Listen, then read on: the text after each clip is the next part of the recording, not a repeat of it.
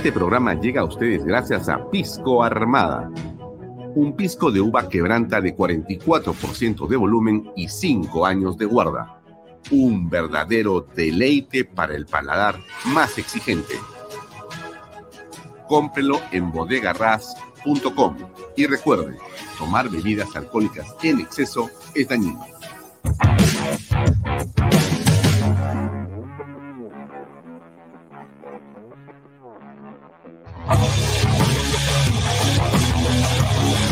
Yeah.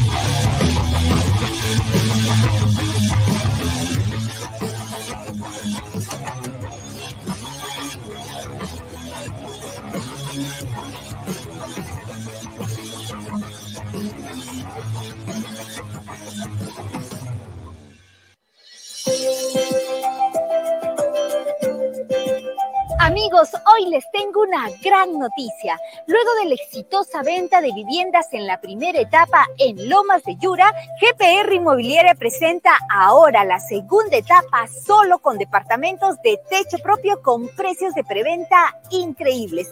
¿Quieres conocer todos los detalles? Ven y acompáñame.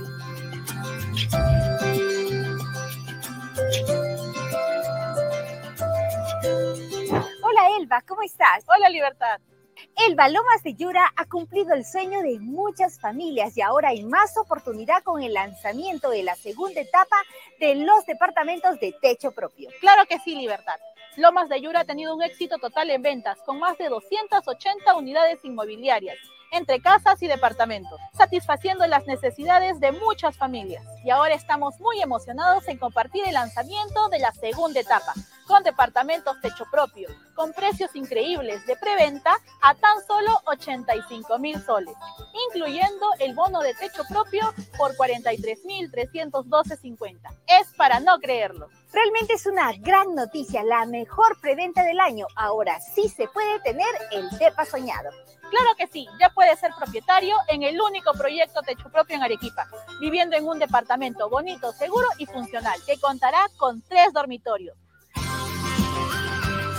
sala, comedor, cocina con área de lavandería y un baño completo.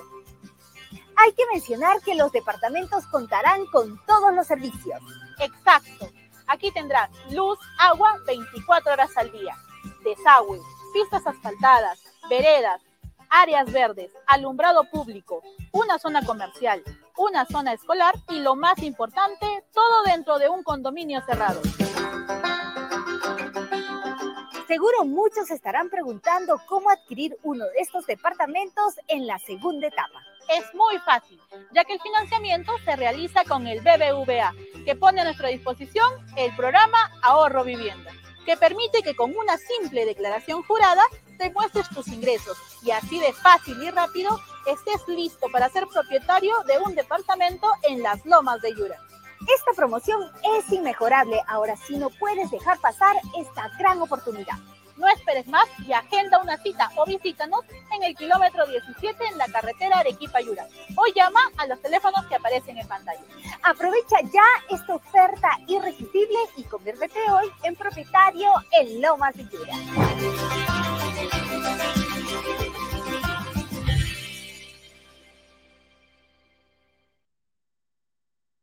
¿Qué tal amigos? ¿Cómo están? Muy buenas noches. Gracias por acompañarnos.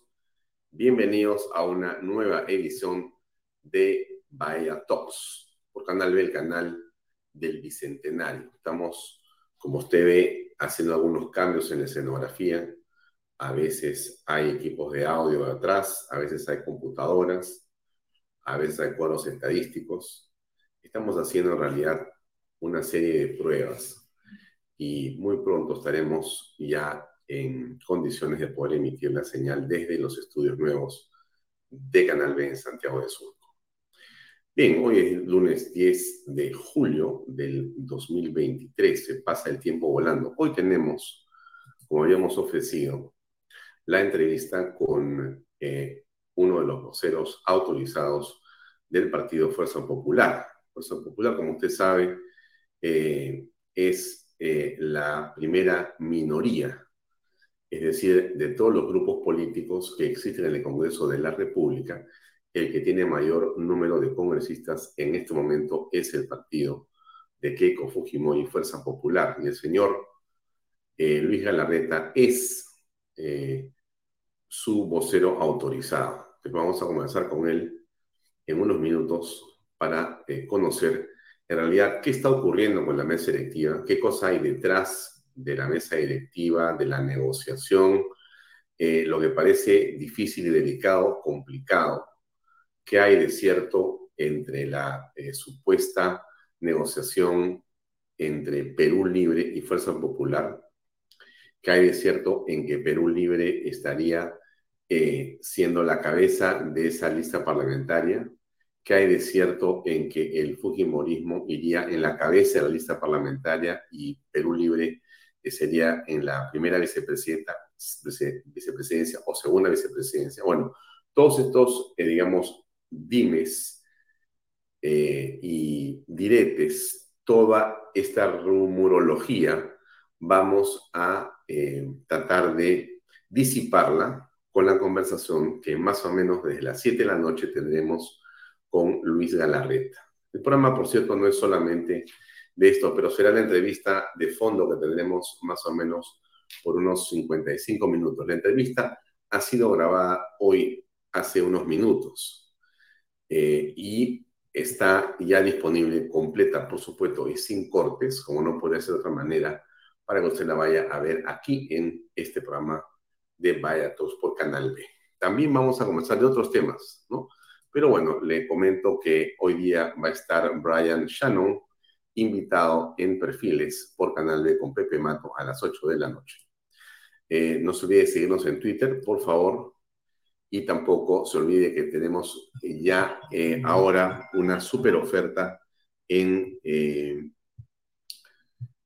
Lomas de Yura. Tenemos, digo, porque como es un pisador nuestro, también lo siento como si fuera nosotros parte de ellos, pero estamos en Lomas de Yura, o está Canal B con de Yura, y Lomas de Yura está con Canal B. Estamos promocionando estas casas de las últimas que quedan en 117 mil soles y un poquito más para que usted pueda tener ya la casa propia o departamentos en preventa desde 85 mil soles. Y no se olvide de Metacar, nuestro otro super auspiciador, junto con eh, Pisco Armada. Muy bien.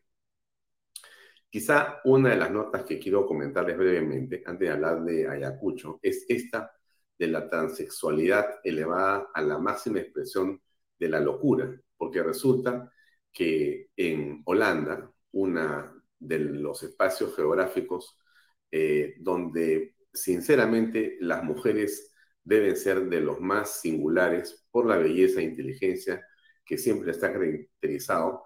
Bueno, resulta que ahora en los Países Bajos la que ha ganado el concurso mujeres es un transexual.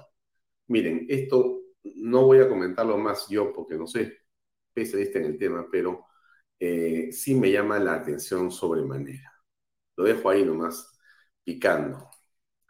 Eh, lo que sí es importante, y no voy a tocar el tema de Sada Oray el día de hoy, será seguramente mañana pasado en el programa, porque lo han tocado en extenso el fin de semana. Sí me llama la atención que hayan sido 5 o 4 millones de soles de coimas y no 4 como se dijo al principio. Y el detalle de las coimas dadas por la señora Sada Oray en este circuito eh, de entrega de dinero al presidente de la República a través de Saratiel Marrufo y de General Alvarado está aquí. Y esto es parte de la información que ha proveído la Fiscalía y que tiene de las confesiones de estas personas, puntualmente así como usted lo ve. O sea, los montos están ahí, han sido entregados, que servían básicamente para aceitar al presidente de la República, a los ministros de Estado, a la familia del presidente y hasta los congresistas y es dinero en efectivo. Esto es solamente en el caso de eh, la señora Sada Goray y de su equipo de gente. No estamos hablando de las otras obras que estaban en otros lugares. O sea, aquí ha habido realmente un carnaval de corrupción al más puro estilo de una mafia especializada. Ya han estado subidos al trono de el robo, toda esta gente que aparecía como ministros de Estado, como voceros, miren, es impresionante y lo iremos diciendo en los próximos días. Pero voy a extender mucho porque lo que sí me interesa es hablar, amigos, un excelente artículo, yo se pasó ayer en Expreso, de Jorge del Castillo, que habla que a veces trabajan con la izquierda, pero cobran con la derecha. Bueno, eso lo comentaremos en otro momento, ahora no hay tiempo. Lo que sí les puedo decir a ustedes es que eh, hoy día vamos a hablar con dos ayacuchanos que están en Ayacucho. Y usted me dirá, ¿qué ayacuchano es? Bueno, a ver, no es Carlos Añaño, no, es Alejandro Mancilla Alpaca, presidente de la Cámara Regional de Turismo de Ayacucho, y Alejandro Mancilla, presidente de la Cámara de Turismo de Ayacucho, la Caretur. Y ambos nos están hablando de los paquetes turísticos que se están lanzando por parte de los grupos empresariales ayacuchanos desde, desde esa ciudad para atraer a la gente por 28 de julio. Así que yo le aconsejaría a usted que pare la oreja, abra el ojo y aproveche esto. Entiendo que desde 286 soles por persona hay un paquete de tres días, con todo incluido. Y sinceramente, este, si usted está pensando en algún lugar, Ayacucho es un espacio hermosísimo. Realmente se lo recomiendo. Sinceramente, este, así como le puedo recomendar ir a Ayacucho, perdón, a Arequipa o ir a pero digamos que son destinos que ya no necesitan que uno los venda, ¿no? Ayacucho no es que uno necesite, pero es que Ayacucho en realidad eh, es un espacio fantástico del país, pero fantástico del país. Bueno, entonces los dejo ahí con ese pensamiento. No hay mucho tiempo hoy día para hablar porque tenemos la entrevista con mis amigos ayacuchanos, que los hemos grabado hace unos minutos también. Entonces tenemos la grabación con los amigos ayacuchanos y después tenemos la grabación con Lucho Galarreta. Entonces vamos a escuchar, vamos a ver a los amigos ayacuchanos y enseguida presento la entrevista con Luis Galarreta.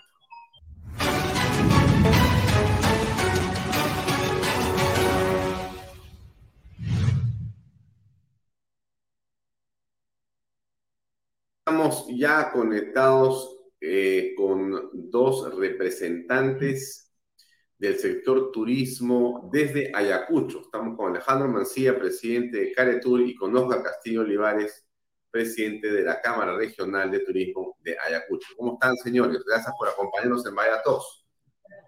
Qué gusto, pregunta, buenas tardes. ¿Cómo estás? Mi pregunta para comenzar, quisiera hacerlo con Oscar Castillo. Oscar, ¿cómo estás? Un gusto tenerte invitado nuevamente en el programa.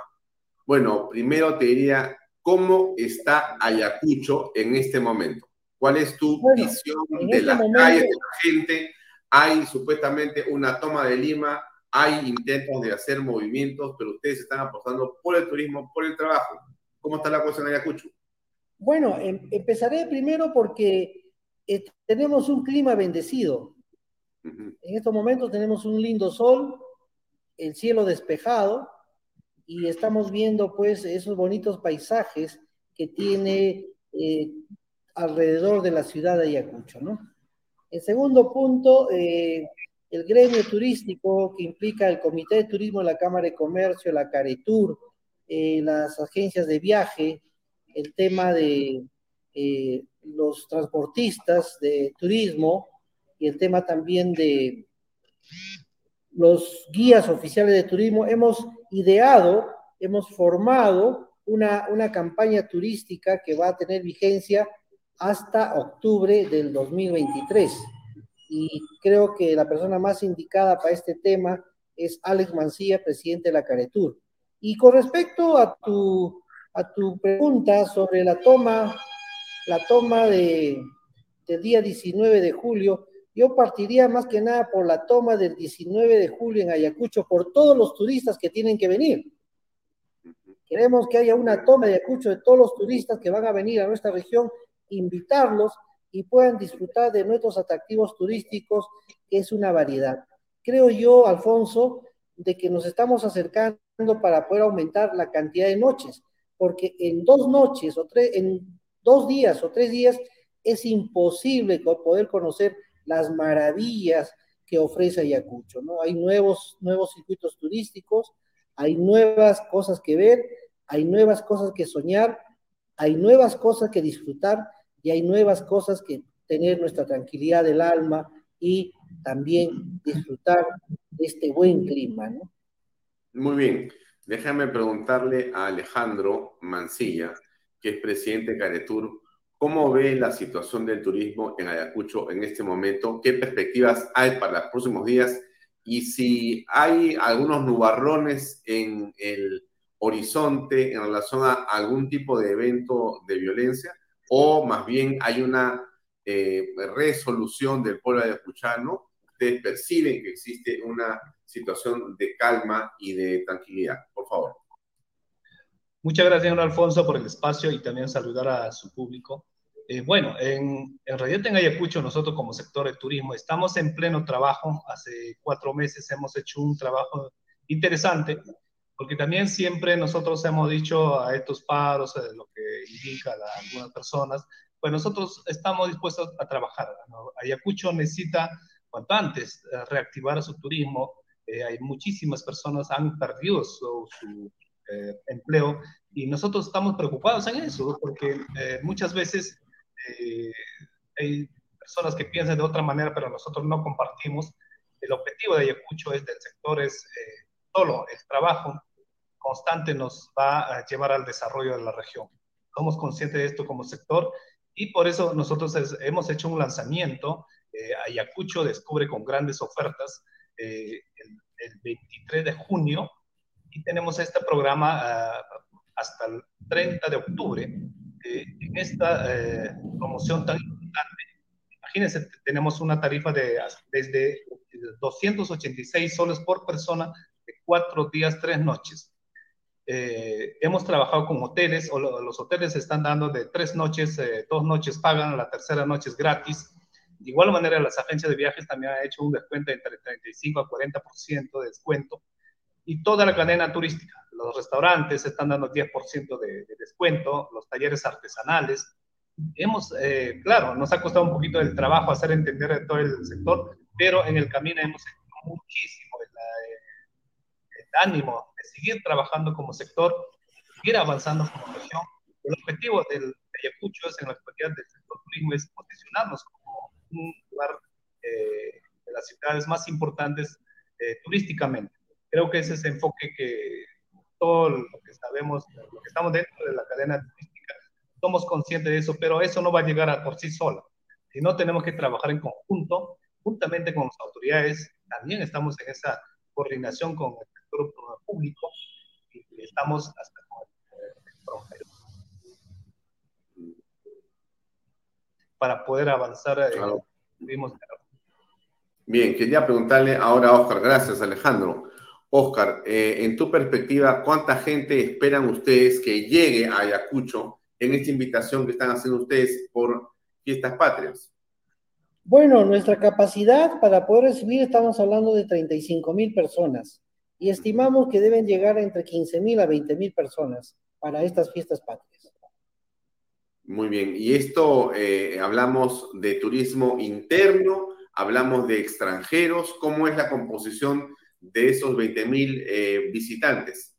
El 80% es de turismo nacional. Y estamos trabajando justamente para que esa, ese 20% del turismo receptivo aumente, ¿no?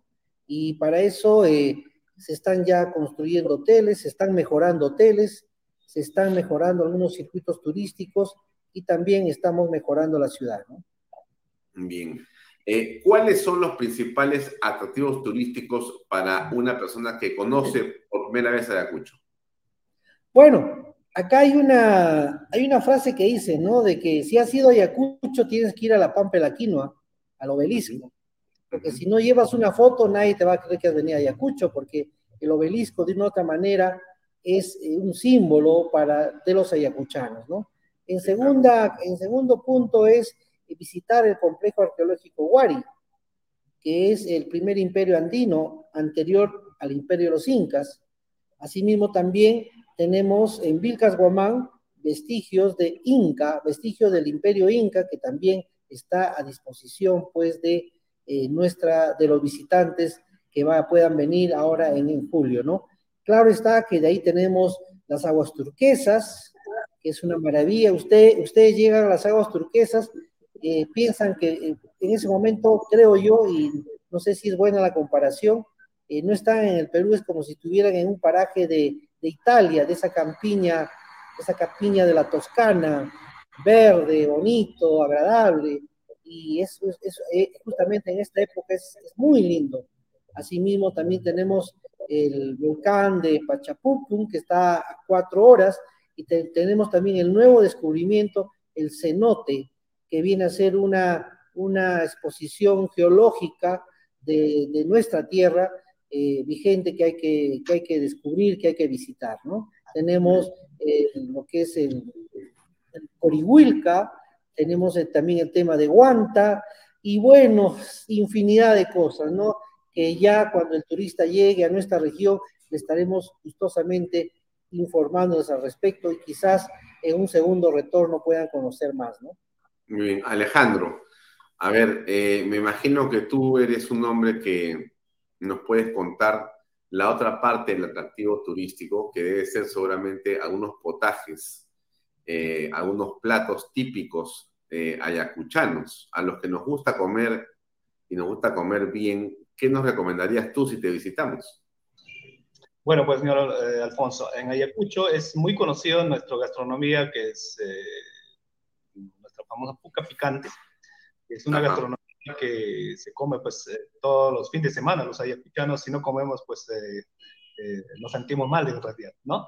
Y pues tenemos el famoso el mondongo, en, en, otras regiones se conoce como el patasca, y también tenemos el chorizo, mayormente se come en la temporada de Semana Santa, pero en algunos restaurantes ya están implementando poco a poco este plato muy conocido en Ayacucho. Y también tenemos lo que es el, el famoso el patachi, que es también eh, uno, de los, eh, como la sopa se prepara, pero algunos restaurantes están tratando de implementar también algo. Hay muchos, en Ayacucho hay mucho emprendimiento en la, gastronomía. Estamos viendo un poquito lo que es la innovación de la comida ayacuchana, pero también el rescate de la tradición, eh, la receta de las abuelas, porque muchas veces, a veces no se veía antes de esto, hace 5, 6 años, pero en la actualidad tenemos muchísimo emprendimiento en, en la gastronomía yacuchana, un poco también diversificando la, gastronomía yacuchana y también los postres muy conocidos en Ayacucho. Tenemos el, famoso, tenemos el, la mazamorra de Aguita, tenemos lo que es la calabaza, y entre otros. Creo que es eh, muy conocido también Ayacucho, los famosos helado de Muyuchi, más conocido, ¿no? Tenemos en Plaza Mayor que puede disfrutar los besitos, las palomitas, unos unos dulces de Balay que son muy conocidos y fin de semana pues, podemos disfrutar o en las temporadas altas en la Plaza Mayor de Ayacucho, ¿no? Y de igual manera tenemos las bebidas, las siete semillas, lo que es de chicha de hora, entre otros. Mm. Eh, para ir terminando, Oscar, eh, ustedes están coordinando de alguna manera con el gobierno central o eh, con otras instituciones para que este lanzamiento de Ayacucho en semana de 28 de julio en este espacio sea lo suficientemente, digamos, portentoso como todos quisiéramos? Bueno, primeramente, esta iniciativa de, de, ofertar a precios muy asequibles y muy competitivos parte únicamente del sector privado, del esfuerzo de 40 hoteles, de 19 agencias y de más de 100 guías, ¿no? Y también de los transportistas turísticos, ¿no? Que estamos nosotros, como hice, eh, en ese embarque, a esa lucha que es promover el turismo en Ayacucho. En segundo punto, el gobierno regional con la DIRCETUR acaba de inaugurar una, una exposición turística y gastronómica en el Ministerio de Cultura, que de una u otra manera también eh, promociona la región. Asimismo, eh, en el, del, 28, del 27 al 28 va a haber un, un tema de un, concurso de caballos de paso de Ayacucho, va a haber una feria gastronómica que lo organiza la Municipalidad Provincial de Huamanga, Sabor y Tradición, donde me gustaría que estés presente, Alfonso, y poder ah. degustar la variedad. ¿Qué fecha, es? ¿Qué fecha es? El 28 de julio. Yo, la variedad, la variedad de platos típicos de los licores, de las chichas, a mí me hace recordar mucho cuando iba a la Feria Internacional del Pacífico y cuando voy a Sabor y Tradición, la cantidad de cosas, la cantidad de gente, la variedad de los platos turísticos, de los tragos, de la chicha, de los dulces y es un buen momento para pasar una tarde agradable y también con la familia, con los amigos, ¿no? Muy bien, bueno señores, les deseo mucho éxito en esta feria y que eh, Ayacucho eh, realmente esté eh, absolutamente colmado de visitantes, tanto nacionales como extranjeros, y que logren el éxito que están ustedes buscando. Les deseo mucho éxito a los dos. Sí. Bueno, yo quiero terminar con algo muy puntual, ¿no? una gran mayoría de ciudadanos ayacuchanos estamos en contra de toda acción violenta, de toda acción que retrase el desarrollo y la reactivación económica de Ayacucho. Los ayacuchanos queremos trabajar, queremos sacar adelante nuestras familias, pero también si algunos quieren protestar, es su derecho, pues de una manera pacífica y de acuerdo a las leyes vigentes, ¿no? Muy bien. Muchas gracias, eh, Oscar. Gracias, Alejandro. Le deseamos lo mejor y que estos días que llegan y vienen sean realmente de mucha intensidad para el sector turismo en Ayacucho. Hasta otro momento. Gracias a los dos. Ok, gracias. Gracias. Buenas noches.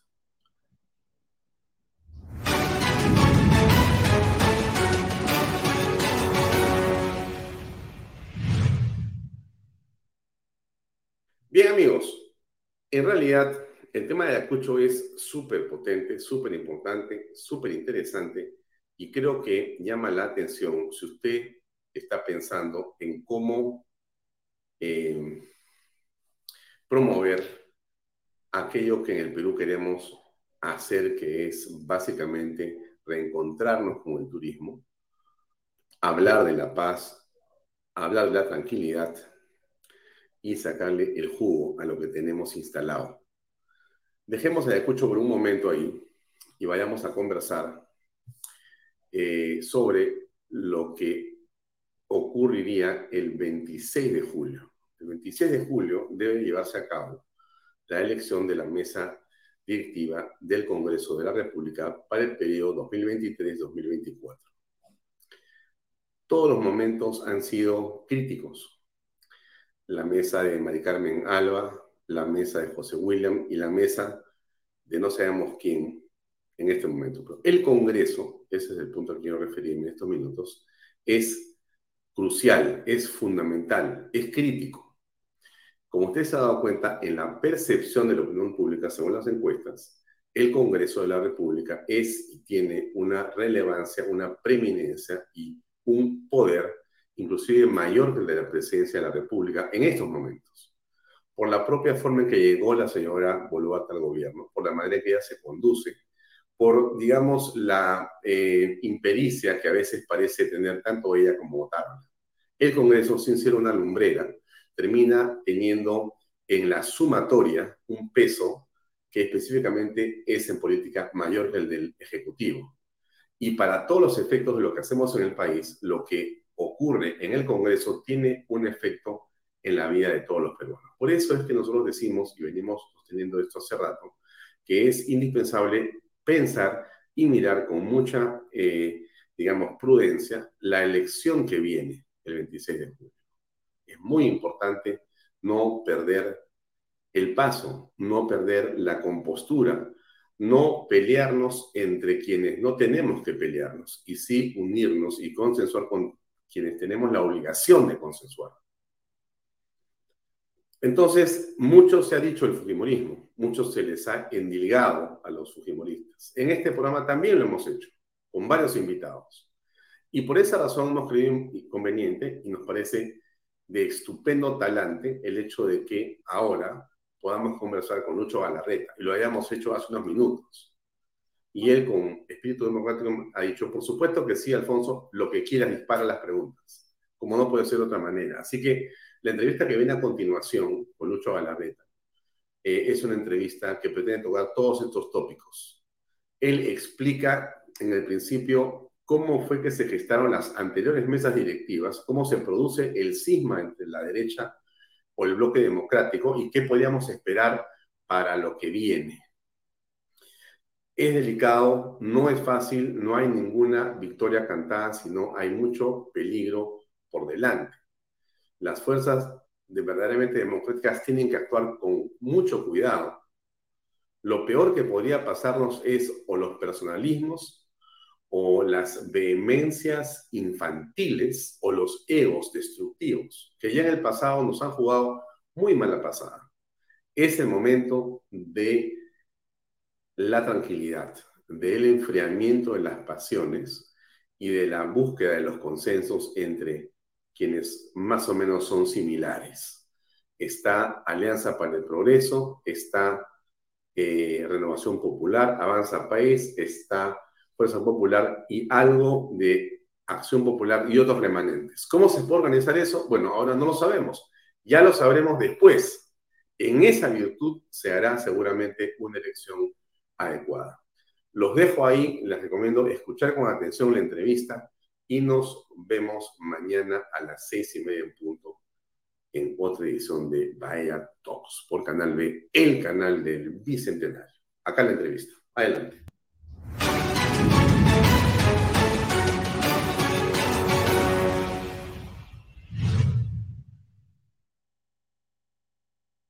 ¿Qué tal, Lucho? Muy buenas tardes. Gracias por acompañarnos en Bahía Talks. ¿Cómo te va? Muchas gracias, Alfonso. Es un gusto. Un gusto estar contigo. Bien, gracias a Dios. Bueno, preocupado siempre con la situación, pero en lo personal, bien. Bien. Bueno, de frente a, a la pregunta que creo que está en la boca de muchas personas, y es la siguiente, ¿no? ¿Cómo van, digamos, las coordinaciones en función de la elección de la mesa electiva? ¿Qué información manejan ustedes? ¿Hay alguna fórmula? donde está Perú Libre con ustedes en la primera, en la segunda o en la tercera vicepresidencia? A ver, yo voy a tratar de, como se dice, salir de la caja un poco. A veces es difícil porque uno está dentro, participa de algunas actividades. Tratar de salir de la caja un poco para, para tratar de analizar la situación. Entonces, este, yo iría un poco hacia atrás eh, de un efecto que creo que, una situación que creo que pocos se percataron.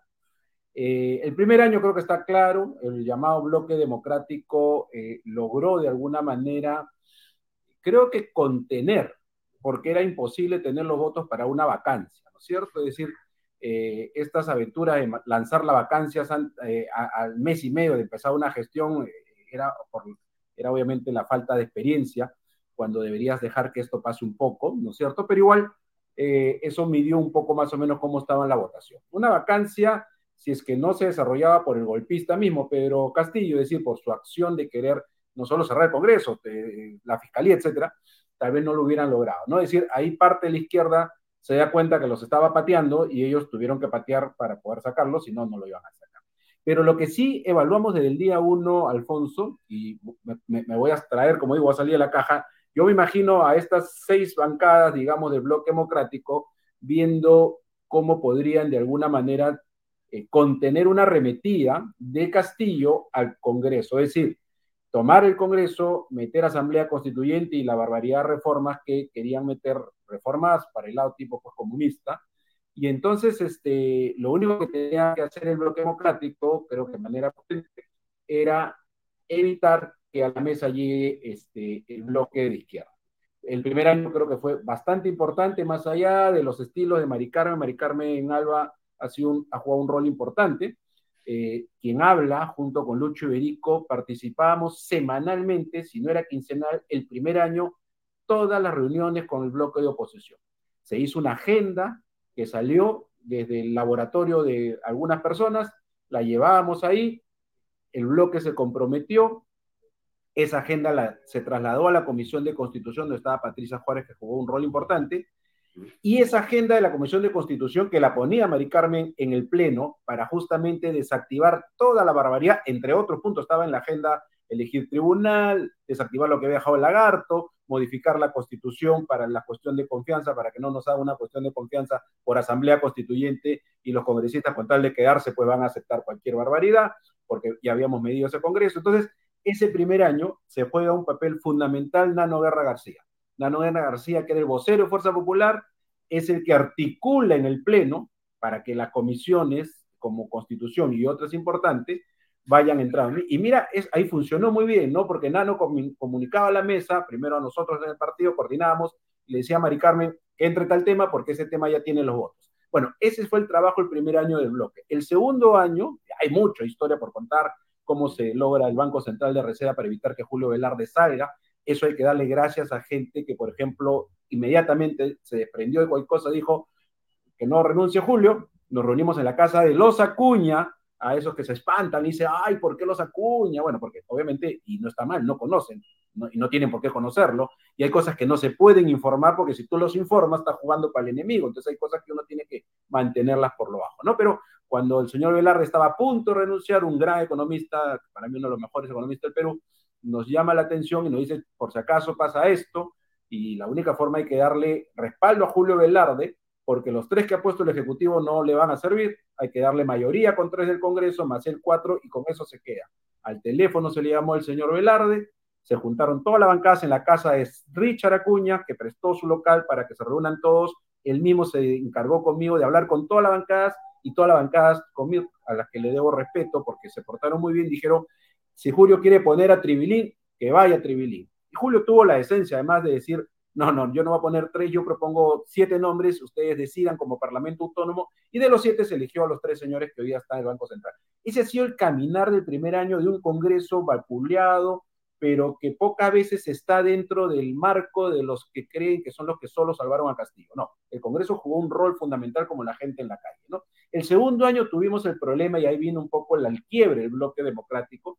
Y entonces yo lo miro desde afuera y digo, claro, el primer año se hizo más o menos una votación eh, que logró casi setenta y tantos votos, pero ese primer año había una acción popular completo con Mari Carmen. Eh, hoy día una acción popular está partido, tiene, hay cuatro por acá, nueve por allá, y entonces este, el bloque democrático, llamado bloque democrático, decide esta vez darle la opción a APP con Camones, ¿no? Y ahí salían muchos que decían, ¿cuál es ese compromiso que hay con los acuñas? Ellos no han votado por la vacancia. Entonces, y yo entiendo, porque obviamente no hay la información, que el compromiso era que, lo, que APP se había portado muy bien, Lady Camones en la vicepresidencia de Mari Carmen, ella era la indicada además, porque eso es lo que se había quedado, y el bloque empieza a caminar. Ojo que el primer año Renovación se fue por su lado, ¿ah? el almirante Montoya, con todo el cariño y respeto, bueno, él fue por su lado, eso fue, pero finalmente el bloque ganó la mesa. El segundo año más bien, ya no solo Montoya, fue Montoya y Avanza con la doctora Echaíz, y ahí el bloque sufre un primer, eh, digamos, eh, yo creo que remesón, una situación media complicada. Eh, con justa razón, dos bancadas, pero creo que no entendieron la, idea, decidieron ir por su lado y finalmente se gana la mesa con, con Lady Camones. Entonces, con Lady Camones entra una nueva mesa, en esa mesa no estaba ni Avanza ni Renovación porque ellos quisieron ir por su liebre, este, felizmente eso creo que ya, ya, se ha ya se ha arreglado en el camino del segundo año. Pero viene este famoso audio, eh, bastante torpe obviamente, pero que fue bien usado por la caviarada, este, y, y, y, y, disculpa la expresión, varios tontos útiles que, pum, se prendieron en el Congreso, la agarraron, me refiero a congresistas, y con eso se tumbaron el acuerdo y bajaron a Lady Camones. Ese día murió el bloque democrático. Ese día le pusieron su primera partida de función al bloque democrático que ahora se ha recuperado, pero en ese momento estaba muerto el bloque democrático. Hubo un malestar y entonces yo lo miraba desde afuera. Pero, ¿por, qué, sientes eso? ¿Por qué sientes que murió el bloque democrático ese día? ¿Qué, qué te parece que, que, causó fundamentalmente esa defunción? Lo que pasa es que eh, el concepto de bloque democrático, creo que algunos eh, señores congresistas, y lo digo ya casi como analista, olvídate que soy el secretario general de Fuerza Popular, este, con, por la experiencia, la poca experiencia, creo que lo entendían como que era el bloque de oposición de la derecha. Y ese es un concepto equivocado, ¿no? Yo tengo, justo he traído esto, mira, esta es una calculadora. Entonces, yo en una reunión para el segundo año agarré y puse la calculadora en el medio, éramos los cuatro partidos de, digamos, de oposición marcada y le dije, que me saca 66 votos de los que estamos acá, de, de acá, yo dejamos la negociación y ustedes se encargan, ¿no es cierto? Y, claro, pues, porque pensar y decían solamente los que votaban por la vacancia, ese era un discurso que llevaba un grupo de, congresistas, ¿no? Eh, ellos no, porque ellos votaron este, a favor o están aquí por allá. Ángel Delgado hace un análisis muy interesante eh, después y él dice, bueno, hay partidos que no son pues los Fuerza Popular, Avanza, Renovación, ¿no es cierto? Son los, los tres más de oposición, si quieres, pero hay partidos como APP, como Somos Perú, que bueno, que tienen pues algunos acuerdos con el gobierno, pero que inteligentemente, para cuidar el objetivo principal, que era la no toma del Congreso por el bloque de izquierda, para evitar asambleas, aunque ya le habíamos cerrado varios ajustes que había dejado el lagarto abierto, ¿no? Igual necesitábamos tener mayoría. Y entonces el bloque democrático tenía que crecer, ya no hay más espacio a la derecha, ¿no? Este, tenía que crecer hacia el otro lado, en el medio donde estaba, obviamente, eh, Somos Perú, donde estaba PP, donde estaban algunos otros partidos, porque en ese momento Acción Popular ya no tenía los 15 votos, ¿no? Y el primer año, Acción Popular se presentó a las negociaciones con Podemos, diciendo que ellos eran 21 votos y ellos iban a la presidencia o si no se iban al, bloque de izquierda, lo cual a PPC de la presidencia, porque tanto Avanza como los representantes de Renovación en ese momento, que eran Norma Yarro, ellos le habían, todos habíamos quedado que el primer año lo presida APP, pero va a PPC, entra Mari Carmen, entonces el segundo año les tocaba a APP y porque en el camino no habían demostrado ningún efecto que uno podría temer que más bien está en este lado y no en el otro lado. Entonces digo, ¿por qué se quiebra? Porque evidentemente quienes de alguna manera no aceptaron que le tocaba a Pepe y se fueron por la libre con la doctora Echaiz, y cuando yo decía con todo cariño a la doctora Echaiz, decía, bueno, si encontramos, las matemáticas son simples, ¿no? Si de los cuatro que nos vamos a ir juntos vamos a sacar 66, vamos, pero obviamente era imposible. Entonces, ahí hay una incomodidad de los partidos que habían participado el primer año, que algunos de esos partidos hayan traicionado sacando a Lady Camones de la jugada y sacándole de la presidencia. Entonces, ahí es donde se ha trabajado nuevamente Nano Guerra García, Patricia Juárez, ya Marta Moyano y todos los demás grupos, yo hablo de los míos, pero todos los demás de oposición, para volver a construir nuevamente la idea de un bloque, pero el bloque no puede estar pensado en cuatro bancadas, repito, porque todas las cuatro suman 48 y, y, y aquí los números funcionan.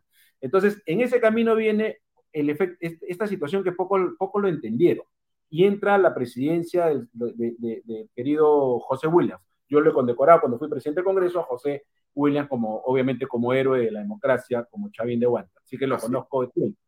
Pero José Williams entra con un problema, Alfonso, que es una mesa que gana gracias a Vladimir Cerrón. ¿Cómo? Gracias, gracias a Vladimir Cerrón.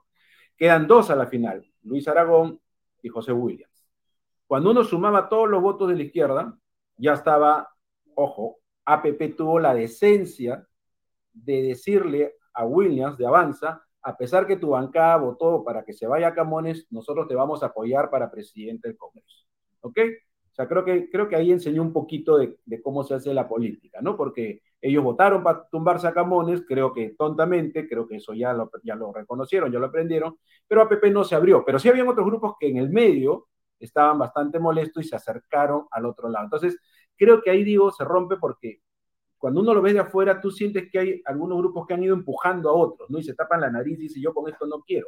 Bueno, el objetivo principal es el país. El siguiente objetivo del país es, obviamente, el Ejecutivo tendrá que hacer su trabajo, hay que fiscalizarlo, y el otro es el Congreso. El Congreso no puede caer, digamos, más allá que la mesa es administrativa, obviamente, pero hay agenda, hay agenda, ¿no? Esto es, esto es un año distinto. Y en ese momento te decía, algunos sintieron que los habían empujado más para el lado de la izquierda que para el bloque democrático.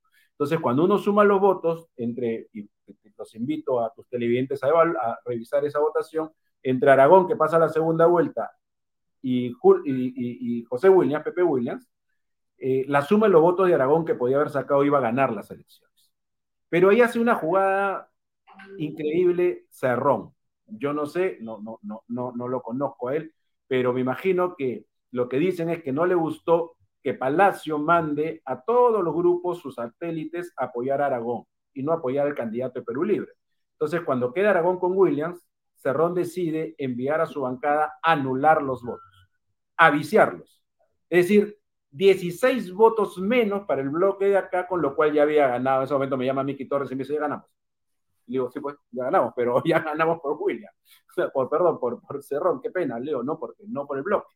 ¿no? Porque lo que estaba herido. Y ese es un detalle que hay que tenerlo en cuenta, porque yo pensé que mucha gente, congresistas, y yo los entiendo por, porque no hay experiencia, esa es otra barbaridad que hizo el lagarto Vizcarra de la reelección, entonces salían a decir, ya ven, nosotros pusimos a William, ¿no? Porque el Fujimorismo se cerró y puso a Camones. Y no entendían que Williams había llegado, no porque ellos habían sido unos genios manejando la, elección de William, no porque habían logrado mayoría, no, porque Sarrón le había mandado un mensaje a Castillo, me imagino, yo fuera de la caja te digo, diciéndole, tú puedes ganar, pero sin mí no. ¿No? O sea, sin mí no lo haces. Y pum, mandó sus 16 votos a no votar ni por Williams, obviamente, pero menos por el candidato del, golpista Castillo, que era en ese momento eh, Luis Aragón. Y entonces, ese escenario no ha cambiado, Alfonso. Entonces, si yo lo veo de afuera como analista, digo, ah, si recuerdo cómo fue la final, me empiezo a preocupar. Y me empiezo a preocupar por el país, obviamente. Porque si bien es cierto, hay solo manejo administrativo, eh, este, esto de que puede venir alguien de por acá o por allá. Entonces, yo lo que creo es que se está recomponiendo, tanto Avanza, Renovación, Fuerza Popular, este APP, que siempre se quedó en este lado, este, están tratando de recomponer para juntar un poco más y poder sumar un poco más. Sin embargo, eh, la suma que cuando uno hace, y por eso es importante entender, probablemente no llegue a los números suficientes. Y entonces, lo mejor que puede hacer Bloque Democrático, si yo le, daría un consejo, es callarse, no salir en ningún medio, no hablar y avanzar por lo bajo cualquier acuerdo que permita el objetivo principal. ¿Cuál es el objetivo principal? Evidentemente, tener una mesa que sea una mesa democrática, ¿no? Entonces, yo creo que ya ahí lamentablemente, eh, eh, y, es el trabajo de la prensa, ¿no? Yo he visto en varios medios de comunicación ya poniéndole el micro a varios, algunos han hecho asamblea y han lanzado su candidato, eso nunca se hace, o sea, los candidatos son los gallos de tapada que vienen al final. Lo que tenemos que tener claro es que si ese grupo el primer año logró evitar que el Congreso caiga en manos de Castillo, eh, démosles un poquito de crédito a esos congresistas, que son varios, más allá que están involucrados con los mochazuelos, acá vez sale cada barbaridad que es, es que casquea el asunto, pero ahí también, Alfonso, hay que tener algo bien claro. Eh, esto se va hasta el 26, el Ejecutivo y el Congreso, salvo una situación pues que yo en lo personal yo no creo que uno debe salir por un tema de turbas, o sea, las instituciones... ¿Cuándo es la votación, Lucho? En la votación de la mesa, sí. el 26. Bien. El, 26 de julio. Y todo hace pensar de que van a lograrse los consensos necesarios desde tu punto de vista. Yo lo veo difícil por, mira, yo he hecho muchas mesas. Este, de la época, tienes bastante experiencia, has sido presidente del Congreso. Mira, la, la, mesa más interesante que nos resultó fue la de Pedro La Echea, que yo, Pedrito me la encarga personalmente, hicimos una mesa donde incluso entraron los Pepe Causas y le sacamos 15 votos al ex congresista eh, Salaverri que iba a la reelección. Entonces, pero en mi experiencia de haber hecho ocho mesas por lo menos o siete, estas mesas son más difíciles. La última, la que ganó Camones, que después terminó cayendo y justamente lo alerté a la interna, que iba a haber problemas, y esta que viene porque este es un congreso de mucho noviciado. Entonces, ahí es donde se pone en riesgo la mesa porque tú primero tienes que ver cuál es el objetivo país. Si el objetivo, o sea, si tú tienes los votos, ya sabes que el objetivo país es armar una mesa de todo un bloque democrático, de centro derecha, de derechas, como quieras, este, pero puedes tener alguien de izquierda que sea moderado. Bueno, es la izquierda del Congreso, yo no sé si tiene moderación o no, pero, pero ahí tú tienes que el objetivo. El problema de esta mesa, perdón, de, armar estas mesas en este Congreso, es que hay gente que, que no entiende, por ejemplo, que con esos mismos congresistas, nos guste o no, se ha logrado bloquear la Asamblea Constituyente. Entonces, la idea es cómo tú eso de ahí puedes usarlo para el bien, no para el mal. Es decir, hay muchos sueldos que varios de ellos no los quieren votar. Y, es, una, es una desgracia lo que uno ve, etcétera. Pero tú sabes que el Congreso no va a querer adelantar las elecciones, por lo cual el Congreso Ejecutivo se quedan hasta el año 26. Bueno, ¿Qué es lo mínimo que puede sacar bueno del Congreso este? Bueno, ahí es donde tú tienes que ver. Evitar nuevamente el tema de la mesa, buscar una composición que permita que el Congreso vaya a ser una gran reforma. Yo lo dudo, Alfonso, la verdad, lamentablemente lo dudo. La última de la bicameralidad lo hemos intentado, este, incluso con oposición interna, tuvimos que ganar primero a la interna, y eso ya se volvió a cero de nuevo por el lado de nosotros, por lo menos, porque quienes están a favor de la unicameralidad ya nos han volteado de nuevo a la interna, y con justa razón un tema de que habíamos nosotros obtenido un triunfo para ir al, Congreso a, dar 22 votos. Ahora yo lo veo más difícil, pero aunque no sean reformas, que sería lo ideal, por lo menos, Alfonso, lo que hay que buscar hasta el 26 es con eso que tienes, evitar el menor daño posible y tratar de hacerlo mejor. Entonces, entre ellos está la mesa, pero vendrán otras votaciones en el camino, que coincidirá con otros grupos en los temas que vas que más o menos podría coincidir. Entonces, ahorita está en un momento, Alfonso, donde los grupos están evidentemente conversando eh, de manera oficiosa, no oficial, pero hay intercambios. Este, algunos dicen, pues, eh, me imagino yo al bloque democrático tener que escoger entre la mujer peluda, el hombre de dos cabezas, o sea, tiene que, a ver, ¿cómo escoges? O le regalan la mesa a los cuatro de, al frente. Entonces, para eso hay que ser cuidadoso, para eso hay que mover, sí. Una pregunta, este, en alguna de esas opciones, ¿cabe la posibilidad que no haya nadie de Fuerza Popular en ninguna, ni en la cabeza, ni en las vicepresidencias, y que ustedes entreguen su votación? El primer año nosotros hicimos eso, porque sentimos que, sentimos inmediatamente que eran era muy nuevos y estaban muy, muy, muy, con mucho apetito. Este, Acción Popular, como digo, se plantó. Eh, nos habíamos reunido con Renovación, Avanza, Fuerza Popular, le dijimos, este año, el primer año que le toque a PP, pero Acción Popular vino. Al final cedimos, dijimos, bueno, vamos a hacer, nosotros nos bajamos. El segundo año, Alfonso, digamos que muy largo, también hicimos eso. Lo que pasa que Renovación patea el tablero y se va. En ese momento dijimos, oye, entre Somos Perú, porque iba a ser Camones, queríamos a William de primer vicepresidente o alguien de Avanza, alguien de Renovación, y entraba ahí, este, creo que había entrado Podemos en ese momento. Pero cuando se va a Renovación, entra Somos Perú. Y cuando se va Avanza, bueno, una parte, porque eh, mientras estaban en plena conferencia de prensa presentando a la doctora Echaiza, a quien tengo gran aprecio y respeto, eh, en la casa de la negociación estaba Pepe Williams con dos congresistas más de Avanza y cuatro estaban sentados este, eh, presentando a la señora Chávez. O sea, era, una, era una cosa que, de locos, pero en ese momento Marta Moyano tuvo que entrar a la mesa. No íbamos a ir en la segunda mesa. Sin embargo, creo que es importante, después de ver este año, eh, por la experiencia, que Marta ya estaba en la mesa y creemos nosotros que deberíamos participar de la mesa. No hemos hablado ni siquiera ni de la presidencia ni en qué vicepresidencia, pero sí creemos que deberíamos estar en la mesa y tampoco hemos hablado de personas, ¿no? Cuál de las cuatro, cinco o seis personas que podamos tener más o menos en ese calibre para poder ir a, una mesa, ¿no? Pero, pero este, eh, creemos que deberíamos participar de la mesa, pero ojo, si necesitamos bajarnos de la mesa para armar algo, este, digamos, este, que, que, sea el, bloque, lo podríamos hacer. Pero ya hemos visto, Alfonso, en los dos primeros años, eh, primero que hay uno que siempre dispara por otro lado y termina presentando una candidatura aparte, este, y no entiende que no alcanzan los votos. O sea, tú tienes que no solo elegir una mesa, Alfonso, tienes que sostener una mesa. Ya, percibo, Lucho, que tienen un problema con renovación popular. Eh, yo espero que renovación eh, este año no vaya por la liebre y, venga con nosotros, porque al final, al final, este Alfonso... Te hago una, consulta. Así chiquitito, porque al final, cuando se armó la mesa, se eh, sacaron al de Somos Perú, que entró en la mesa porque no quisieron entrar, y lo sacaron porque tenía no sé qué, qué cosa, y está, está, fugado, creo, este ex congresista, congresista.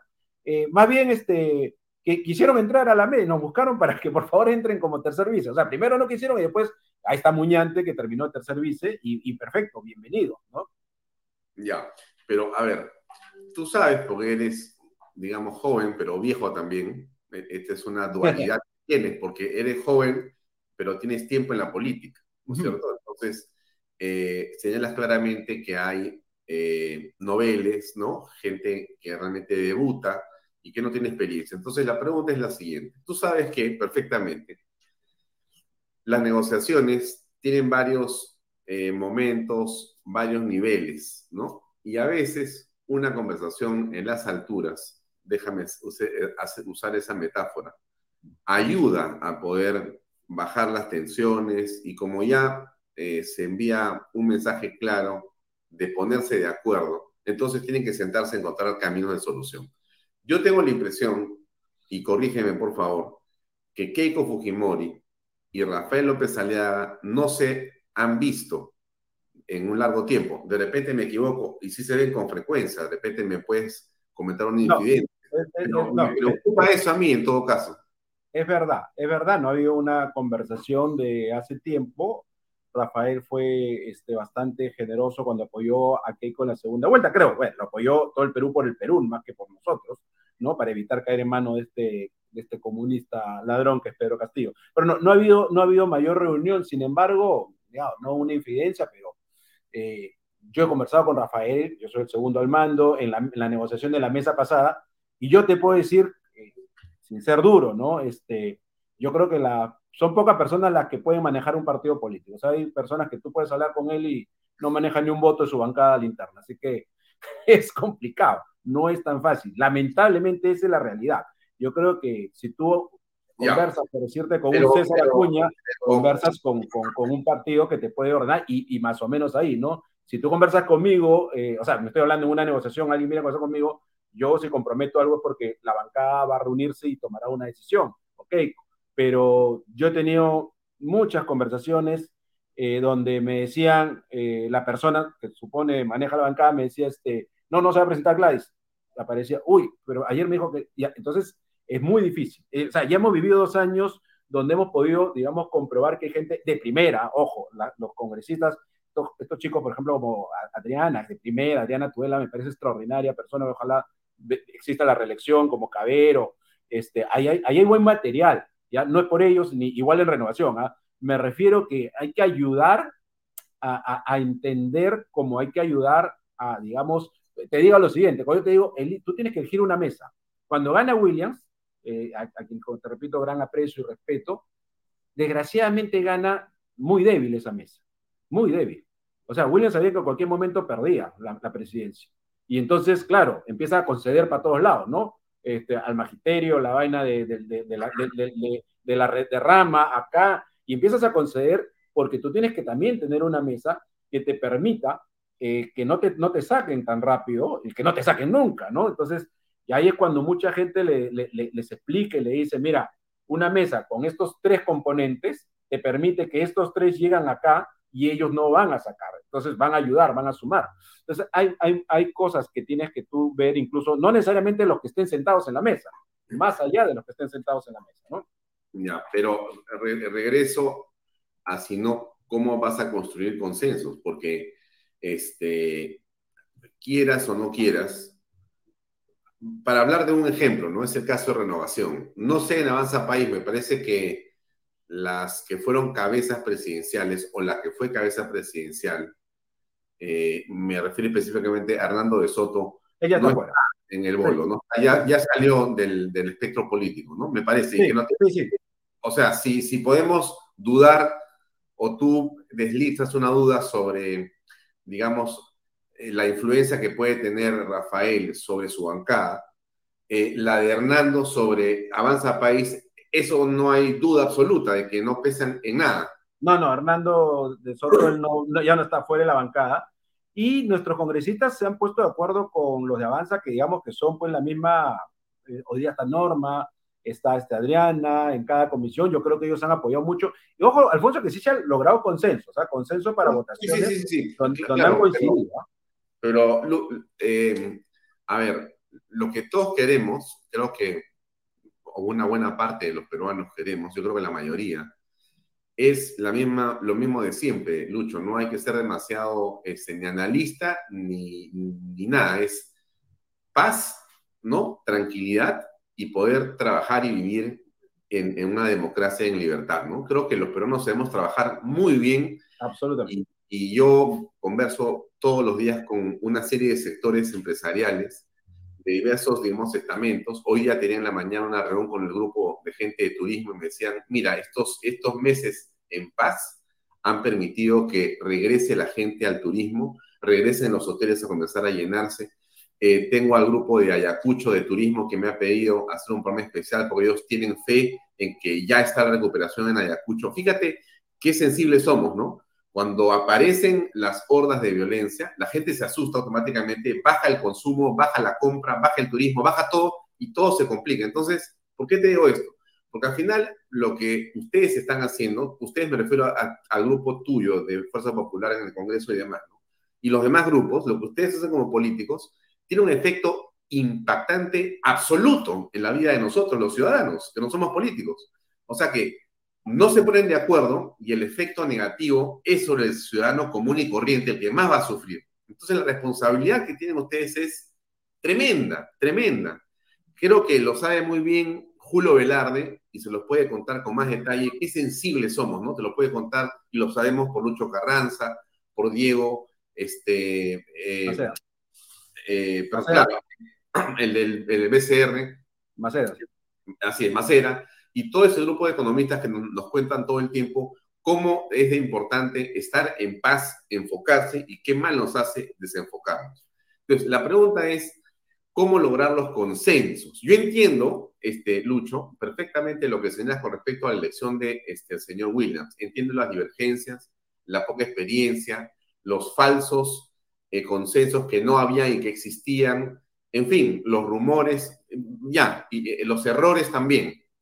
La pregunta es, ¿tú crees que se ha aprendido de la primera, del primer año, del segundo año, se ha aprendido y que en esta ocasión pudiera lograrse entonces un consenso a estas alturas?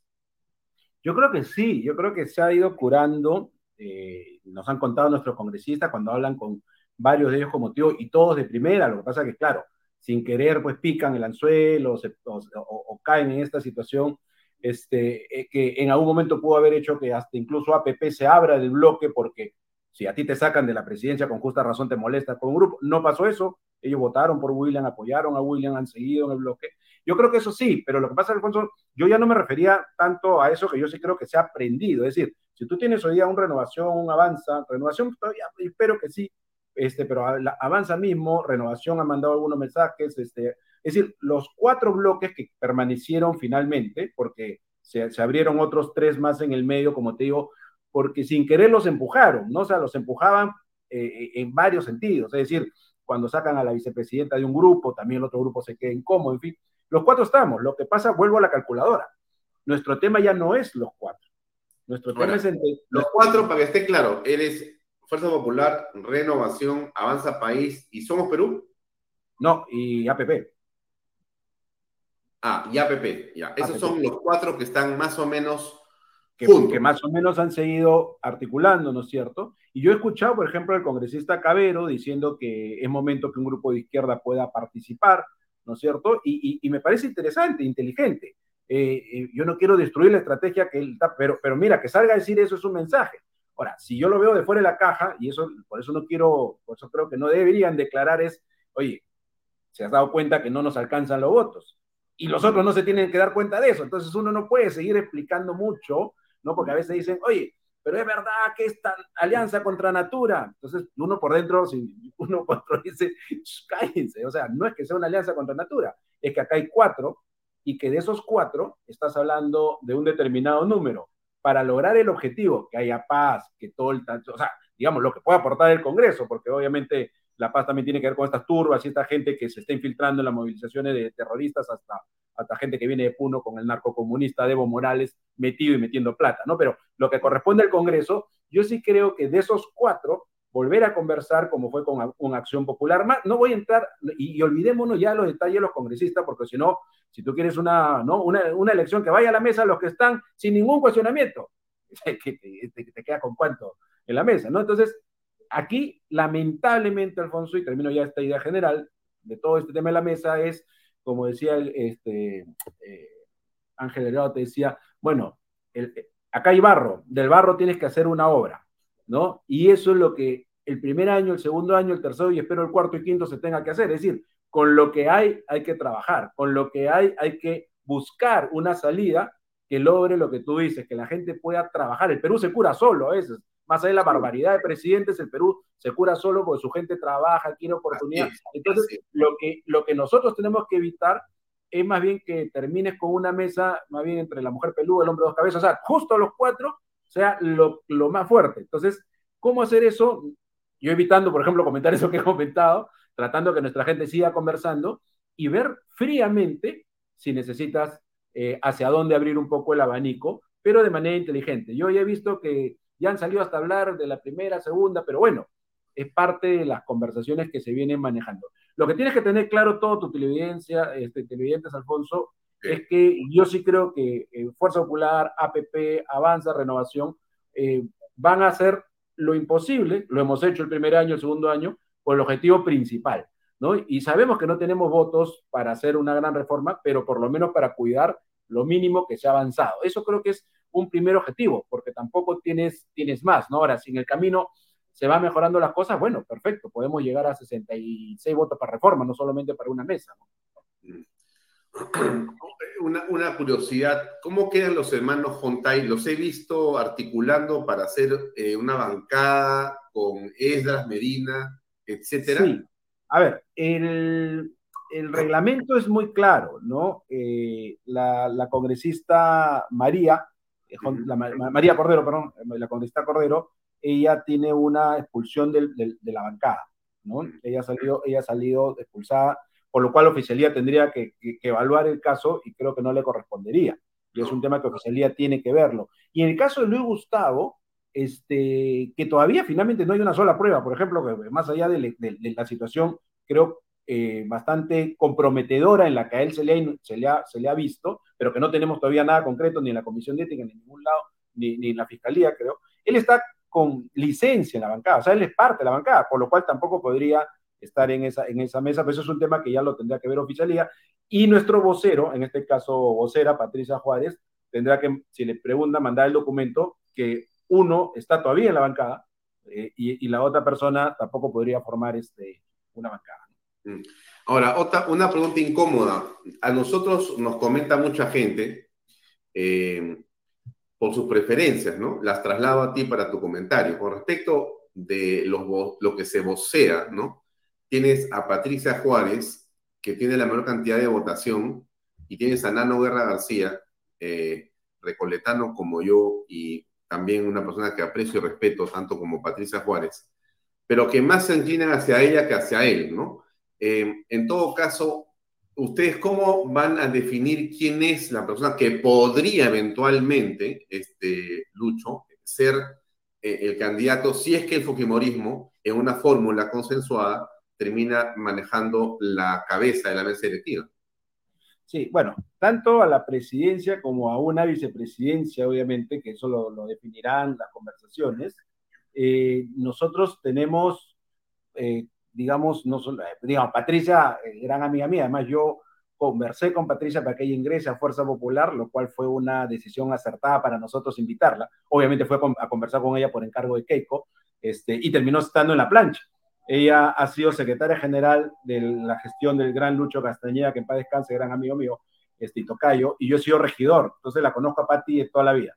Y Nano Guerra García, también extraordinaria persona que lo he conocido, ya después ha venido, además también viene el, el mismo colegio que Keiko y que tú. Entonces, este, eh, pero está también eh, con la experiencia, o sea, si vas a una presidencia, la misma Marta Moyano, porque ella ha sido vicepresidenta, está Alejandro Aguinaga, que tiene la experiencia suficiente, y ha sido vicepresidente nosotros no hemos definido. Yo te lo, que te lo, te lo voy a responder de la siguiente forma. Eh, no, sea tan político, ¿ah? no sea tan político. no, nosotros no hemos definido todavía porque no, todavía no están incluso a qué lugar nos toca.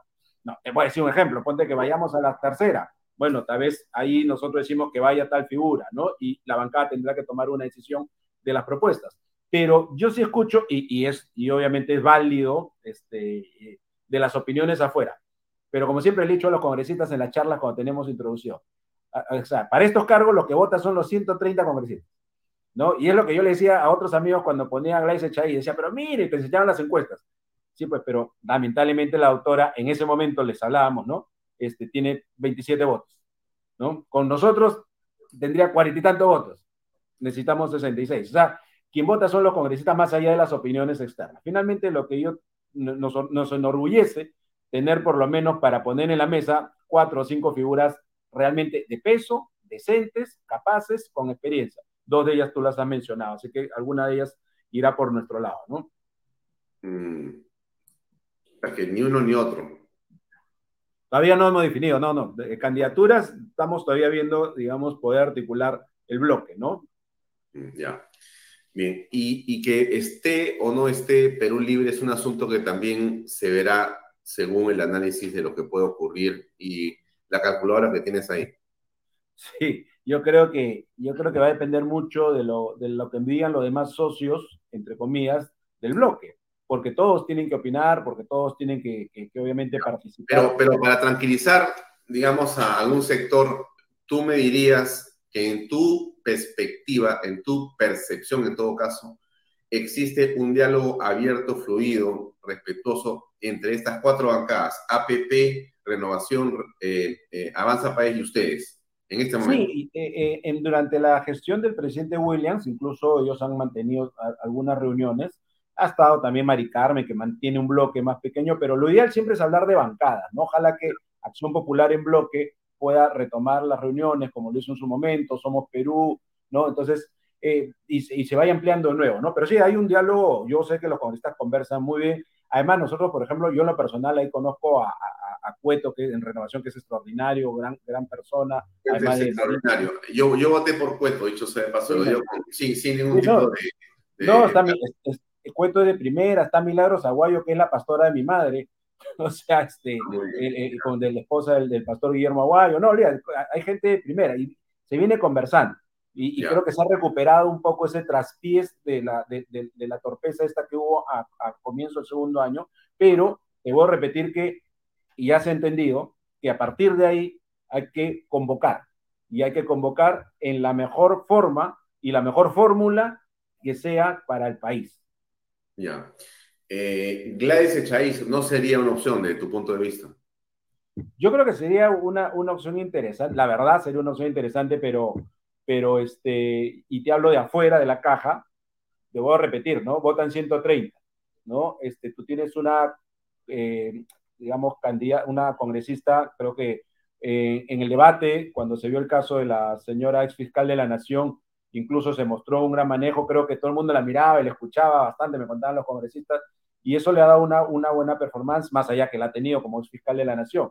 Pero ahí tú tienes que evaluar varias cosas, este, Alfonso. Yo, yo me imagino eh, es como cuando, no sé, pues salvando la distancia, un congresista sale de, mi bancada, se pasa a otra y después postula a la presidencia, mi bancada no sé si quiere apoyarla. Entonces yo no sé si Arranque puede perder 11 o 12 votos de algún grupo donde ella salió.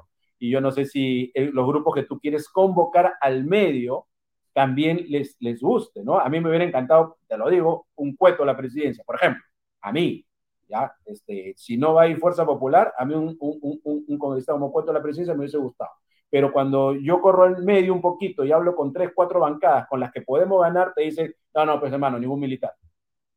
Ah, como ya fue Williams, ya, ya se... Eh, eh, entonces, tú tienes que, tú tienes, como te digo, que, que, medir mucho más allá de lo que uno quisiera, y ahí me refiero nuevamente al autor Echaí, que me parecería, eh, además me parecería un cuadro como para, para pararse bien fuerte, porque la caviará va a querer, después de los Soraya, que ha quedado golpeada, seguro va a querer, pues, este, volver a, a, pechar algo al, Congreso, en fin. Entonces, yo insisto, y eso te lo puedo suscribir, eh, todos los grupos, individualmente, por ahí hay algunos sueltos, este, están haciendo un esfuerzo para que la composición y la fórmula, sea, como sea, o sea, para acá, para allá, bueno, eso tiene que ser, en el mejor de los casos, yo espero que no, lo menos malo posible. ¿ya? En el peor de los casos, lo menos malo posible. Y en el mejor de los casos, lo mejor posible, como se han hecho los dos primeros años, ¿no? Pero, pero eso todavía no se puede definir hasta el último momento. Hay quienes, y eso no, no te lo puedo decir, este, pues este, eh, cuando, cuando se pone más difícil, sube pues la valla de la negociación, ¿no? Entonces, y, y no lo quiero decir porque no, lo, no quiero que mis congresistas que están conversando los pierdan. Nosotros tenemos un objetivo. El objetivo se llama país. Tú lo has descrito. No queremos violencia, queremos... Bueno, para lograr eso necesitas más o menos, esta es la mesa ideal. Después de la mesa ideal tienes esta esta, esta posibilidad. Esta es la que jamás podríamos aceptar, ¿no es cierto? Entonces, en base a eso se empieza a mover todo, desde la mesa ideal hasta la que es, es manejable para los objetivos que tú has mencionado. Eh, eh, disculpa que te vuelva a preguntar lo siguiente. El titular que aparecía y que decía, Fuerza Popular ya está con Perú Libre y ya han hecho un acuerdo para gobernar 23, 24 en la mesa directiva. Eso es falso. Nosotros no hemos tenido ninguna conversación formal con nadie de Perú Libre. Eh, yo escuché a Nano Guerra, no, no escuché, perdón, lo leí en una entrevista en un diario hablando de, de, varios, y entonces ahí empecé a darme cuenta que ya eh, eh, empezaban a, a, especular, que es lo normal. yo creo que la, la, especulación, Alfonso, más bien viene de la caviarada. ¿no? La caberá le preocupa esta, esta, esta, a lo que le han llamado... Absolutamente, absolutamente. Es el primero que, que puso Fujicerronismo fue la, la República. La República puso como título Fujicerronismo. ¿Por qué? Por la votación del tribunal. ¿no? Pero no puso Fujimalismo, la República, la del famoso, la del túnel, ¿no es cierto?, la que existe el túnel, no lo puso cuando escogió a la señora este, presidenta del tribunal anterior, ni a Loy Espinosa, ¿no? Cuando con los votos fujimoristas y los votos de los nacionalistas, ¿no? Se confabularon, ¿no? Una alianza contra Natura y la pusieron a los que ellos les gusta, ¿no? A sus, a sus miembros del tribunal, que además han prevaricado con el caso de lejos de lo que hizo Vizcarra. Entonces, yo creo que ahí han pisado el palito eh, del lado de nuestro sector de centro derecha, incluso medios amigos, escritos, prensa, de, seguir el tema. Porque a ellos lo que sienten, al parecer, es que cuando hay votos que se juntan, este, por decirte, de Fuerza Popular de Perú Libre, son cosas que a la caviarada le molesta tanto, indignados terminan, porque hay otros más votos, pero no los levantan. Por ejemplo, en el caso del defensor, nosotros pusimos 22 votos. O sea, hay 65 votos de otras bancadas, donde está incluso Avanza, donde está PP, pero ellos no los ponen. Entonces, claro, dijeron en la mesa y empezaron a golpear. Y ahí viene, es una crítica constructiva a sectores de la derecha o centro derecha que quieren ganar espacio a costa del Fujimorismo, que también nos golpean para ganar a un titular, ¿no? Entonces sale ahí amigos, entrañables amigos diciendo qué barbaridad, qué fue. No, nosotros lo que haríamos en cualquier caso, repito, es esa foto esa composición y esa forma tiene que ser la mejor posible y en todo caso la menos mala posible para cuidar lo que tú has planteado en, en esta entrevista. Para ir terminando y dándote las gracias por el tiempo, este, Lucho. Eh, Keiko ha dicho que, digamos, nadie puede quitarle su derecho a postular. Creo que en eso estamos de acuerdo, ¿no? Y, pero ustedes, este, he visto también que todos han dicho, no, Keiko es la candidata, la candidata otra vez, y, se cierran un poco eh, en Keiko solamente, ¿no? Entonces yo me pregunto, es una pregunta pues bien abierta pues hacia el 26, ¿no? ¿Ustedes ven la posibilidad de que Keiko, teniendo todo el derecho, como cualquier peruano, a ser candidata presidencial, no sea la candidata del Fujimorismo y ustedes vayan en una alianza con otro grupo o grupos políticos? Ah, eso es una pregunta bien, bien, bien larga porque tiene varias cosas. Igual la, la, terminaremos en Dale, dale, tranquilo, dale. Explícate bien porque este tema es central. Te voy a dar varias, varias, varias cosas. Este, primero, que nace, de nuevo, nadie lanza la candidatura de Keiko, y eso no, eso no te lo digo a ti, lo digo porque lo vi en los medios. Esa raíz de, de, de Karina no, con todo derecho le pregunta a Nano Guerra en una entrevista, ¿no es cierto?, sobre Keiko, y que Nano responde sobre Keiko, y después me preguntan a mí, yo digo, yo coincido con Nano en el sentido que Keiko Fujimori, para nosotros, este, obviamente es una candidata sumamente importante. Para mí, eh, si a Keiko no le roban en el 2016 las elecciones, ni no se la roban en el 2021, Keiko hubiera ganado las dos elecciones. Lo que pasa que cuando dicen, ha perdido tres veces, no, pues no es verdad. Le robaron en el 2016, obviamente con la campaña en narcoestado que vino Jorge Nieto, que está comprometido más bien con Susana Villarán, pero vino Jorge Nieto a hablar de narcoestado y empezó toda la cabellera a atacar desde la señora Clarivino Ospina. Ahí, por ejemplo, te vas a dar cuenta que con Keiko, que es mi lideresa, ella es la presidenta y soy secretario general, discrepamos. Ella ha dicho que ella no va a hacer ninguna denuncia. Este, es más, voltea hacia mí, yo estaba ahí diciendo, he tenido una discusión con la dirigencia, yo soy de los que cree que el partido debe denunciar al primero que nos diga lavador de activos, yo lo denuncio, porque primero yo tengo familia y segundo yo, cada centavo que tengo me ha costado trabajo. Así que yo soy, yo, a mí no me gusta ese, tema, pero entiendo y yo respeto la posición de Keiko, ella, a pesar de que han sido muy injustos con ella, ella prefiere mantener esa posición. Cerrando eso, porque eh, a mí sí, a mí yo soy más bien, este, yo estoy, yo estaba en la otra línea, pero así es el partido, a veces este, eh, yo no, no, se decide por lo que diga el secretario general, sino por lo que diga la mayoría. En el caso de ella, nosotros hemos dicho eh, que tiene todas las condiciones, tal es así que ganó en el 2016, si no hubiera sido por esta campaña asquerosa de varios medios de comunicación, y en el 2021, si no hubiera sido ya por el robo eh, burdo que hicieron en algunas regiones de nuestro país, porque no dejaban ni entrar a nuestro, a nuestro personal, tenían miedo que le peguen, ¿no? Entonces, ella no, eh, como candidata, ella ha ganado en el 16 y el 21 para mí. Entonces, mejor candidata no puede haber. Pero más allá de eso, ella y, ninguno ha dicho que ella va a ser la candidata. Primero, porque ella ha señalado que no está pensando, ella lo que está diciendo es que le, le, le, le, molesta como a todos el tema de que le digan que ella no debe postular. Sobre todo porque el argumento es pésimo, este Alfonso.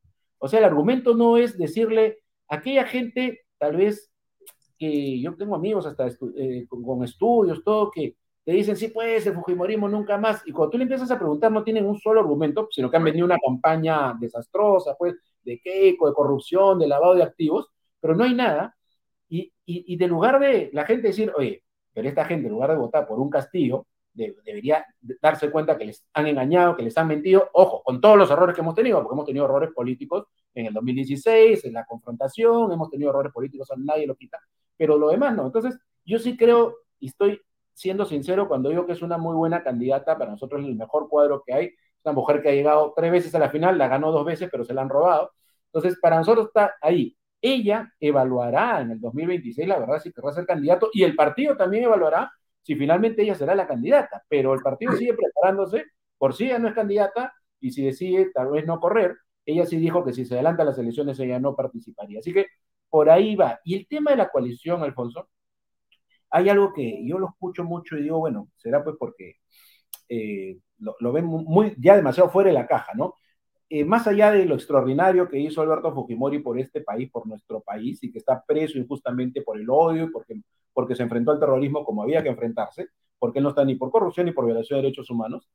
Keiko ha formado un partido, mira, el Fujimorismo en los últimos 30 años nunca ha dejado de tener presencia parlamentaria, la mínima fue tres, ¿no? Las, las superpoderosas. Y de ahí pasó a 13, 36, 73, donde se cometió varios errores políticos, ninguno de corrupción con Keiko, políticos, y, y aunque yo no estaba en la dirección, hay que asumirlos, eh, ahí pasamos a 15, donde vacaron a Lagarto y nos echan la culpa, y, éramos 15, 130, o sea, ni siquiera nosotros decidíamos el tema. Y ahí hemos pasado a lo que viene y estoy seguro que vamos a volver a pasar a treinta y tantos o cuarenta.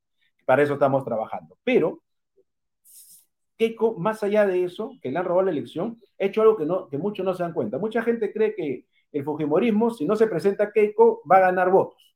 ¿no? Entonces va para mi amigo Rafael López Aliada, para Hernando, para Ñaño, para cualquiera que se les pueda ocurrir en un bloque. Sí, claro, si, si son los de Lima, sí, pero el Fujimorismo también tiene votos donde solamente después del Fujimorismo está a la izquierda.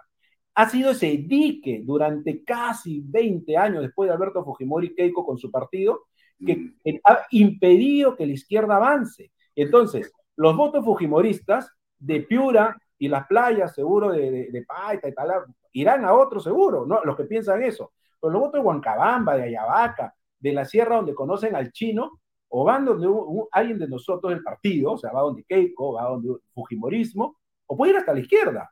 Y eso no se están dando cuenta. Es decir, en política, uno más uno no siempre es dos. Y eso es algo que los que hablan a veces de coalición no lo están entendiendo. A veces es mejor tener varias bancadas que sumadas aguantas a un castillo como ocurrió en el 2021, a tener una gran coalición que mete en bloque, claro, no va a meter 10, va a meter 50, pero al otro lado ya tiene 70. Entonces, o 80, ¿no? Porque ahora son 130. Entonces, hay que analizarlo con mucha frialdad y yo creo que visión tan antifujimorista, incluso de la derecha, ojo, ¿ah? de la derecha, los ciega, porque cuando avanzó el comunismo radical en el Perú, cuando a Keiko Fujimori dos años antes le rompieron las piernas, la columna, los brazos, le pusieron su chaleca, chaleco detenido, narco, de, de, lavado de activo, la metieron presa injustamente, partido, organización criminal, lo vendieron, claro, los caviares destruyendo, los demás aplaudían o miraban de costado, no todos, obviamente gente como tú ha reclamado esta prisión injusta, pero, pero no, no hacía más porque dijeron, esta es la oportunidad para otro de la derecha para sacarnos al Fujimorismo. Ese momento, Alfonso, el Fujimorismo que sacaba 18% en Ayacucho pasó a sacar 2. Si sacaba 15% en Huacabelica pasó a sacar 1.5. Si sacaba dos congresistas en Junín o uno, pasó a tener, y así, y es donde la izquierda comunista ha pasado. Entonces, para hacer un análisis de cómo debe enfrentarse las elecciones en el 26, yo le diría a varios amigos que opinan y opinan, ya, siéntese, conversemos. No es así tan simple porque quitar ese dique que es el Fujimorismo, donde le pelean los votos al comunismo, a la izquierda, eso es absolutamente riesgoso y no es muy inteligente que digamos. Para terminar, ¿tú ves libre a Alberto Fujimori, déjame hacer la pregunta dura, así, antes de que muera? Yo espero que sí, claro, digamos, o sea, mi, anhelo es que lo haga, ¿no? Que, que, lo, que lo haga el gobierno, que, que, sea, pero yo siento que hay mucho, o sea, digamos, este gobierno no sé si lo haría porque tienen demasiado temor, seguro, a, a qué dirán a las calles, yo creo que Alberto Fujimori debería estar en libertad ya a buen tiempo, ¿no? O sea, ya creo que también, también obviamente no fue un, er, no fue un gobierno pues este, sin ningún error, ¿no? Sí, claro, la corrupción eh, se mete por todos lados, por todos lados, pero eso no es una excusa, ¿no? Lo que pasa es que hay un odio visceral. Solamente en el Perú, Alfonso, la resolución del Tribunal Constitucional cuando se trata de los Fujimori sirven, sirven para envolver pescado, ¿no? Entonces, cuando le dan libertad a Alberto Fujimori, hay un juez, de, un juez de sucho, perdóname la expresión, de suplente incluso, que claro, se agarra de la corte y dice, no sale. Keiko Fujimori la sacan libre por segunda vez y el señor Zúñiga, ¿qué hace? La vuelve a meter presa. El mismo señor que le ha devuelto diez veces el, y que obviamente no es para mí un juez imparcial, ¿no? Entonces, eh, desgraciadamente, desgraciadamente, eh, necesitamos un gobierno que no necesariamente sea no sea fujimorista, pero que sea para hacer las cosas como hay que hacer. Y lo correcto debería ser darle libertad al presidente Fujimori. Muy bien, Lucho, te agradezco mucho por el tiempo. Hemos hablado casi una hora. Sí, sí, agradezco. Muy útil, muy útil. Gracias por tu tiempo. Y hasta Muchas gracias, Alfonso. En cualquier momento. Muchas gracias. Un gusto. Bien, amigos, vamos al final de la presente edición de Bahía Talks. Nos vemos mañana a las seis y media en punto por canal del canal del Bicentenario. Gracias y buenas noches. Este programa llega a ustedes gracias a Pisco Armada. Un pisco de uva quebranta de 44% de volumen y 5 años de guarda. Un verdadero deleite para el paladar más exigente. Cómprelo en bodegarras.com y recuerde, tomar bebidas alcohólicas en exceso es dañino.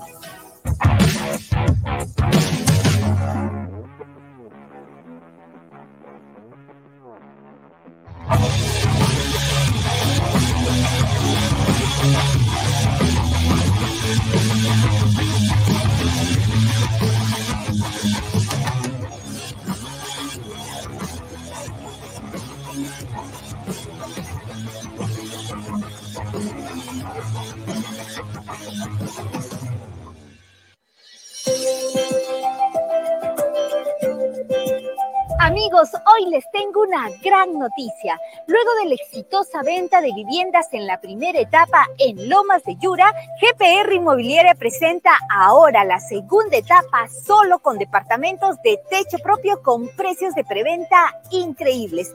¿Quieres conocer todos los detalles? Ven y acompáñame.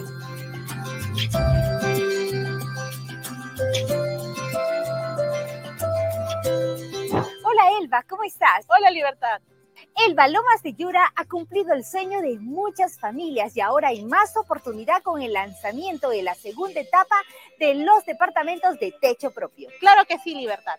Lomas de Yura ha tenido un éxito total en ventas, con más de 280 unidades inmobiliarias entre casas y departamentos, satisfaciendo las necesidades de muchas familias. Y ahora estamos muy emocionados en compartir el lanzamiento de la segunda etapa, con departamentos techo propio, con precios increíbles de preventa a tan solo 85 mil soles, incluyendo el bono de techo propio por 43.312.50. Es para no creerlo. Realmente es una gran noticia, la mejor preventa del año. Ahora sí se puede tener el DEPA soñado. Claro que sí, ya puede ser propietario en el único proyecto techo propio en Arequipa, viviendo en un departamento bonito, seguro y funcional, que contará con tres dormitorios, sala, comedor, cocina con área de lavandería y un baño completo. Hay que mencionar que los departamentos contarán con todos los servicios. Exacto. Aquí tendrás luz, agua 24 horas al día, desagüe, pistas asfaltadas, veredas, áreas verdes, alumbrado público, una zona comercial, una zona escolar y lo más importante, todo dentro de un condominio cerrado. Seguro muchos estarán preguntando cómo adquirir uno de estos departamentos en la segunda etapa. Es muy fácil, ya que el financiamiento se realiza con el BBVA, que pone a nuestra disposición el programa Ahorro Vivienda que permite que con una simple declaración jurada demuestres tus ingresos y así de fácil y rápido estés listo para ser propietario de un departamento en las lomas de Yura. Esta promoción es inmejorable, ahora sí no puedes dejar pasar esta gran oportunidad. No esperes más y agenda una cita o visítanos en el kilómetro 17 en la carretera Arequipa-Yura. O llama a los teléfonos que aparecen en pantalla. Aprovecha ya esta oferta irresistible y conviértete hoy en propietario en Lomas de Yura.